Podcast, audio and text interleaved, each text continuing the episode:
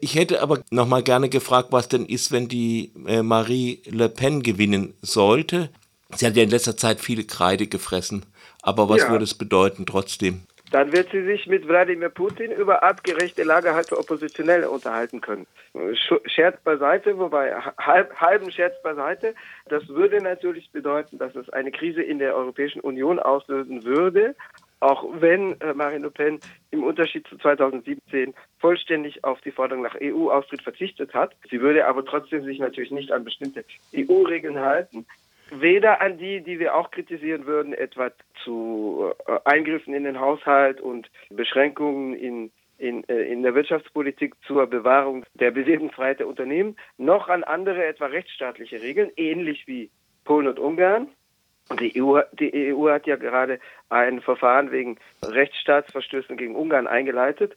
Da würde sicherlich Ungarn Unterstützung innerhalb der EU äh, bekommen. Äh, Marine Le Pen hat angekündigt, dass eines ihrer ersten Vorhaben, bei dem sie relativ deutlich wird, auch wenn sie sonst tatsächlich sehr viel Kreide fragt, ein Referendum über ein neues Einwanderungsgesetz wäre. Und da steht unter anderem drin, dass sie sich nicht oder dass Frankreich sich nicht weiter nicht weiterhin an die Europäische Menschenrechtskonvention halten wird, sondern sich von ihr entbinden wird. Da geht es unter anderem um den Artikel 8, der das Recht auf Zusammenleben in der Familie garantiert. Da geht es um die Aussetzung der Familien, des Rechts auf Familienzusammenführung. Äh, natürlich, die Europäische Menschenrechtskonvention hat nun nichts mit der Europäischen Union zu tun.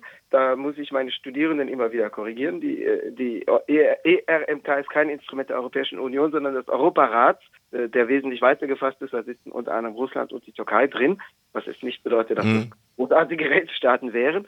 Aber das würde natürlich trotzdem auch innerhalb der EU eben unter äh, Verweis auf die Imperative der Rechtsstaatlichkeit, die auch in den EU-Verträgen stehen, etwa Teil der Helsinki-Richtlinien für für die Aufnahme neuer Mitgliedsländer sind. Das würde natürlich auch da äh, tatsächlich eine Krise auslösen. Und es würde mutmaßlich nicht in den ersten Wochen, nicht so lange der, der, die derzeitige Phase des Ukraine-Konflikts dauert, aber längerfristig eine Annäherung an Wladimir Putins Russland tatsächlich bedeuten. 2017 war Marine Le Pen sehr deutlich, weil sie damals einerseits Donald Trump unterstützt als Amtsinhaber in den USA, der ist nun nicht mehr im Amt, der ist weg.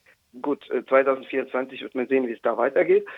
Sie unterstrich damals ebenso überdeutlich, dass sie Wladimir Putin als großen geostrategischen Verbündeten betrachtet. Sie ließ sich damals im Wahlkampf mit ihm fotografieren. Äh, sie wurde damals bei drei Staatschefs empfangen, Wladimir Putin, dem tschadischen Diktator Idris Deby Itno, der ist mittlerweile tot, seit April 2021 und dem machtlosen libanesischen Staatspräsidenten, also der Staatspräsident im Libanon hat nicht sehr viel Macht, äh, Michel Aoun. Dieses Jahr wollte sie sogar mit dem Foto von 2017 in den Wahlkampf ziehen. Die Broschüren mhm. waren gedruckt. Die wurden dann eingestampft, weil nach dem 24. Februar, also der Beginn des Aggressionskriegs gegen die Ukraine, war das nicht mehr sehr opportun. Sie sagte aber auch explizit diese Woche, dass wenn der Ukraine-Krieg vorbei sei, Wladimir Putin wieder dass er erneut ein Verbündeter werden könnte. Also sie, sie stellt da immer in den Vordergrund, dass Russland angeblich jedenfalls in Syrien die Dschihadisten bekämpfe.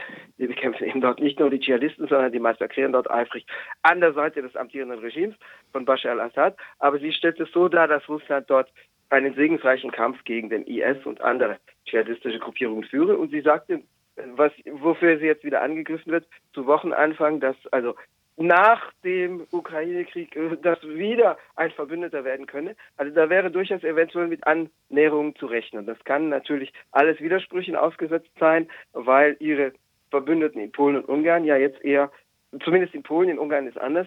Viktor Orban spielt eine eher doppelbödige Politik gegenüber Putin, aber in Polen sind die eher auf einen antirussischen Kurs inzwischen eingeschränkt, ihre Verbündeten.